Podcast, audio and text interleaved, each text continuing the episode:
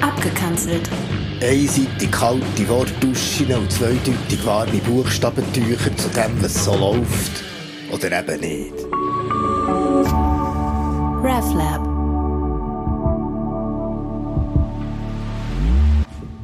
Der Guccini. Der Guccini wird heute 80. Wer? Der Guccini, Francesco Guccini, ein italienischer Kantautore, Dichter, Schriftsteller, ziemlich berühmter dort und darum nicht nur Maestro, nein, Maestrone, sagen sie ihm, was mit Stadion füllen und heute noch mit Mengen Büzerbuben aufnehmen im Gegensatz zu denen wirklich etwas zu sagen hat, musikalisch, politisch, poetisch und so. Und ja, der Guccini hat ein Lied geschrieben im 67, sozusagen zu meinem Geburtstag mit dem Titel Dio e morto. Also Gott ist gestorben. Das Lied, zu dem die Leute nicht nur wie ich in den 80er, sondern noch heute abgehen, jung und alt. Im Stiefel ist das schon fast eine Hymne. Schau mal in so ein YouTube-Video rein, da siehst du, der Guccini, der muss gar nicht mehr singen. Bekannterweise hat der italienische Staatssender Rai das Lied dann zumal nicht spielen Sei Blasphemie. Während Radio Vatikan es gut gefunden. Papa Paolo Sesto hat gesagt, du, das gefällt ihm. Schon noch kurlig. Weil der Guccini singt ja immerhin, dass Gott gestorben ist, aber er sagt eben auch, an was? Er ist gestorben im Vernichtungslager, am Parteienhass und den Ratenzahlungen vom Auto, gestorben an den Mythen von Nation und Heldentum, am Rassismus und am leeren Geschnur vom Menschenwürde, hat der Guccini gesungen. Und dabei verstanden, dass wir Gott selber erschaffen, wie töten durch die Bilder, die uns orientieren, ausrichten und knusten. Und darum singt der Guccini ein bisschen, ja, wie soll ich sagen, pathetisch, kitschig von seiner Generation, die für eine neue Welt parat ist, für eine Hoffnung, für eine Zukunft, für eine Revolution ohne Waffen, wo wir wissen ja, dass Gott nach drei Tagen wieder aufstehen in dem, wo wir glauben, wollen und werden machen. Der Guccini. Ein kleiner Träumer, he? mit seiner Theologia Seculare, wie er sie selber benamst hat. Und das Lied ist halt schon auch ein bisschen alt, so ein bisschen hergitarrelt, mit Bart und langen Haar, so italienisches Hippie-Zeug, böse frühe 70er Jahre, so antikapitalistisches Blümli-Glier. Heute kannst du den nicht mehr so bringen. Das ist ein bisschen naiv, ein bisschen direkt, so ein bisschen, äh, eben Tempi Passati. Aber stimmt das? Warum singen denn zumindest die in Italien immer noch voll mit bei diesem Lied? Warum coveren erfolgreich Nannini, Vanoni, der Ligabue, der Zucchero und andere den Song und alle stehen auf und singen mit? Interessanter Shit ist doch das. Ist es vielleicht, weil das Lied einfach von einer Hoffnung redet, dass es, wenn nicht morgen, doch übermorgen anders ist und vor allem gerechter?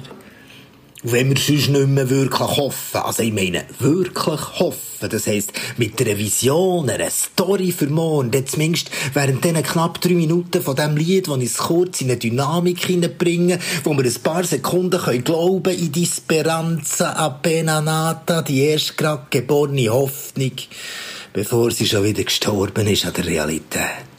Ja. Weil die Realität, auch die jetzt neue Normalität, ist ja weit weg von dieser Canzone. Und die Schuld ist tragischerweise die Generation, zu der der Guccini gesungen hat. Und das ist auch meine. Weil wir haben alles können wissen Wirklich alles. Ich sage nur Club of Rome. Aber wir haben uns auf dem Plüschsofa vom linksliberalen Kapitalismus gemütlich gemacht und stechen so weiter auf den Tod Gott Boden ein. Und darum kann ich bei Dio e Morto nicht mehr wirklich an meine Generation glauben. Aber ich hoffe echt auf die Jungen, und das, was ich jetzt singe, oder besser vor mir her schnurren, zum Geburi vom Guccini und Compleanno Francesco, ist peinlich. Ja, ich weiss. Wirklich naiv, ein bisschen direkt, aber nicht Tempi Passati. Ich check es. Wir haben es verkachelt mit dem Wachsen ohne Ende. Jedem sein Häuschen, Auto, Garten und ohne Schände. Auf der Suche nach einem Traum, der leider leer ist. Und spinnen weiter, weil wir den einfach nie finden. Dieser Welt, die uns nie genug. Über den Dächern, da siehst du einfach noch mehr Dächer. Unter dem Boden, da ist nicht mehr recht der Boden. Und neben dem Seich ist noch mehr Seich. Ja, was muss denn noch passieren? Hey, wir haben total versagt, mit unserem Tod müde pressieren. Und Gott ist gestorben. Am brechenden Eis. Und Gott ist gestorben. Im T-Shirt zu dem Preis. Und Gott ist gestorben. Am Zaun in Wonderful Grease. Gott ist gestorben.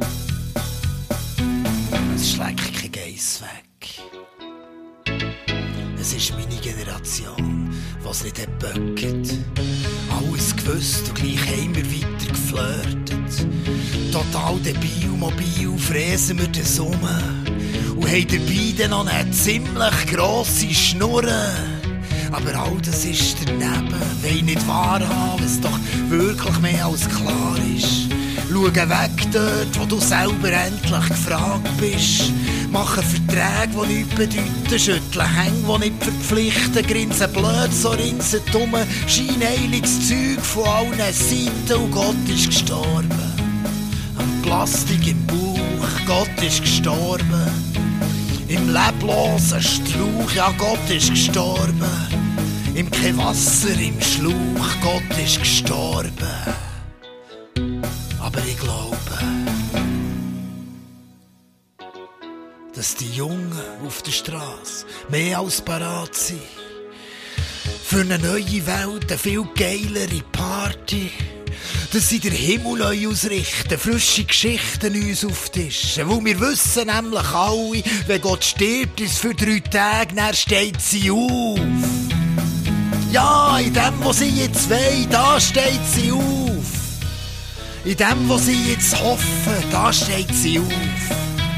In der Welt, was sie jetzt machen, da steht sie auf.